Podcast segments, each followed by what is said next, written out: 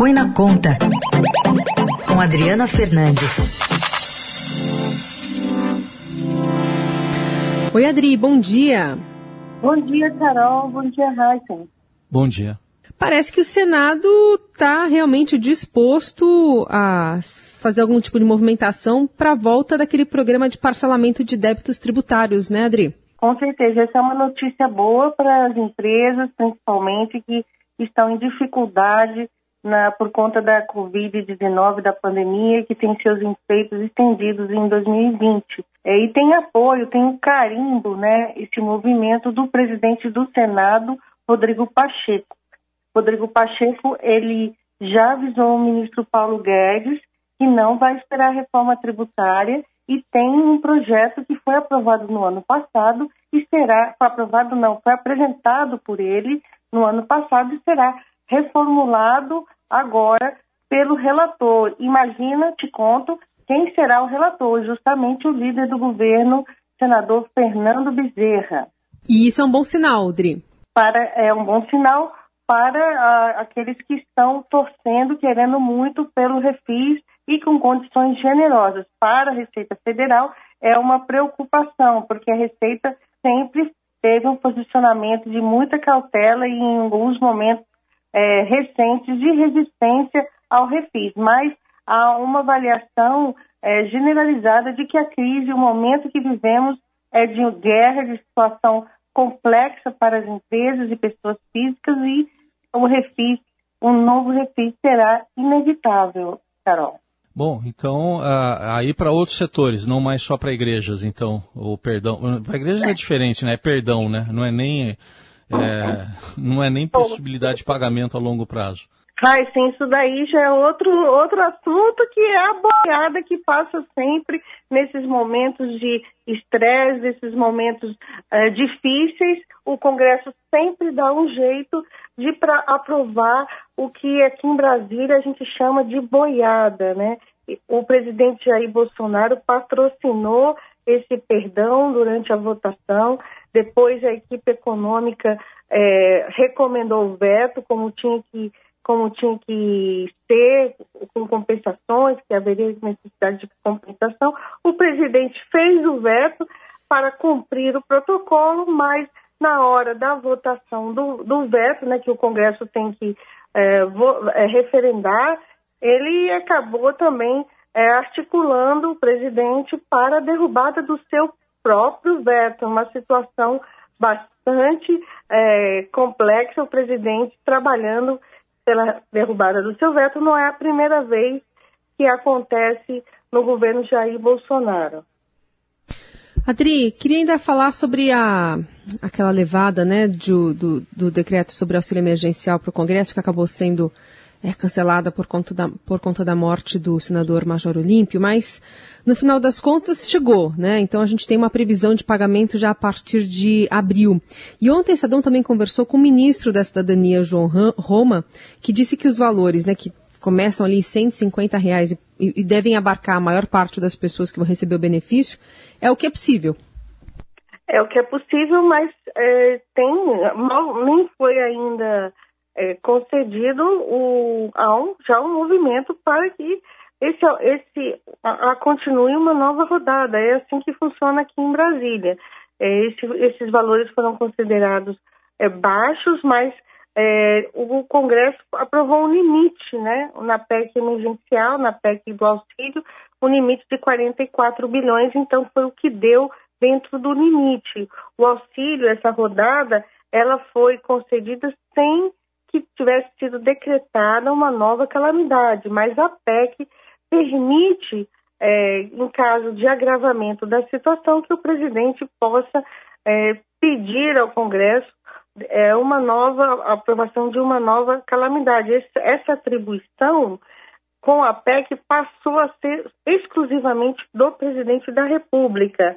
E isso é, a, a equipe econômica comemorou, porque quem fica na mão desse poder é o presidente. Então, há uma preocupação na área econômica de que se expanda os gastos e, e também do Congresso de que já diz que será necessário apertar o botão da calamidade, porque a situação exige não só para o auxílio, Carol e Heisen, mas também para aumentar recursos para a área de saúde.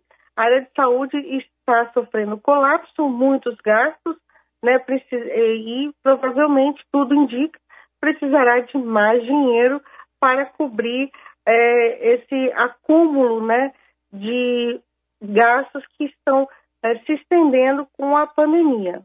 O Adri, é, você falando da equipe econômica, eu vi aqui que já é a 16 baixa nessa equipe econômica. Ontem saiu o presidente do Banco do Brasil, o André Brandão. Essa saída do André Brandão já era esperada, mas consolida um movimento aí maior é, de perdas né, do, do, da equipe. O André Brandão ele foi uma indicação do presidente do Banco Central, Roberto Campos Neto, ao ministro Paulo Guedes. Paulo Guedes aceitou e, e, e agora, até, até ontem, tentou segurar mais um pouco o, o, o André Brandão para que ainda estava, ele ainda estava muito é, o impacto da mudança na Petrobras, né? Que, que causou desconfiança, temor de maior intervenção do presidente Jair Bolsonaro nas estatais. O mesmo é, está acontecendo com o Banco do Brasil. Ele ficou poucos meses no comando do banco e há a preocupação, principalmente dos acionistas minoritários. Eu lembro que o Banco do Brasil é um banco do governo, mas também tem acionistas em mercado, tem ação em bolsa, e há essa preocupação de que maior intervenção política do, do, do governo, do presidente no Banco do Brasil. O Banco do Brasil ele está espalhado em todo o país, né? tem a sua uma capilaridade grande e ele é importante em muitas cidades, em muitas cidades. Foi essa a razão de irritação do presidente quando André Brandão ele promoveu corte nas agências, né?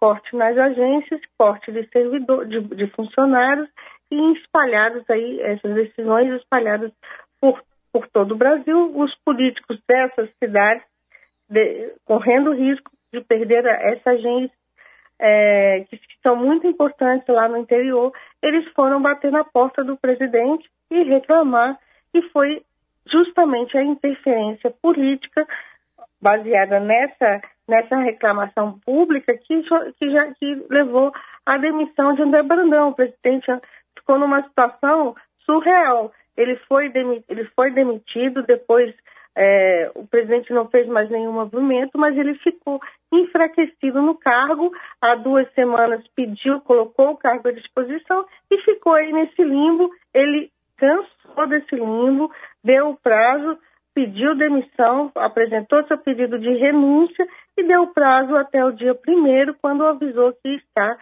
indo embora do banco numa, numa situação muito é, complexa é, para o presidente e para o presidente não para o ministro para o ministro Paulo Guedes. Mais um mais uma baixa mais uma baixa. Seguimos acompanhando, estava vendo aqui a, a, o caderno de, de, economia do Estadão e tem uma foto né, do ministro colocando uma mão sobre o olho junto com outras duas mulheres, mas se tratando daquela matéria de ontem do Estadão em que a economia fala que não é que se opõe ao projeto da, da primeira-dama Michele Bolsonaro, né, sobre o BPC para quem tem apenas é, visão em um dos olhos, né, mas a questão é toda a responsabilidade fiscal. Mas está aqui, acho que é bem emblemática essa foto do mais ministro uma, Paulo Guedes, né? Mais uma saia justa, né, Carol? Mais uma. Para o ministro, porque a previsão da apuração dessa reportagem de gastos anuais de 5 bilhões de reais, né? Exato. E, esse, e essa medida aí está sendo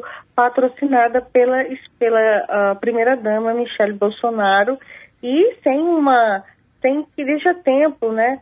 Para estudos mais aprofundados sobre a necessidade do, desse auxílio para, para, esses, para essas pessoas com deficiência em um dos olhos.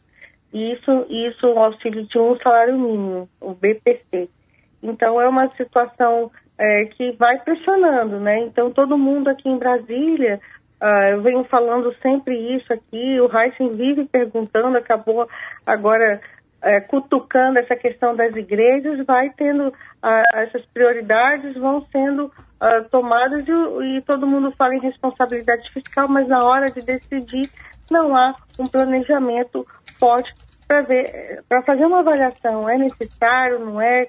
Tem outras prioridades, né? A gente está vendo o auxílio com valor é, menor e, e acompanhando nas ruas, todo mundo está vendo que tem muitas, muitos brasileiros passando necessidade, passando fome. Essa Adriana Fernandes, de volta na segunda-feira, que é o Jornal Dourado. Bom fim de semana, Adri. Bom fim de semana.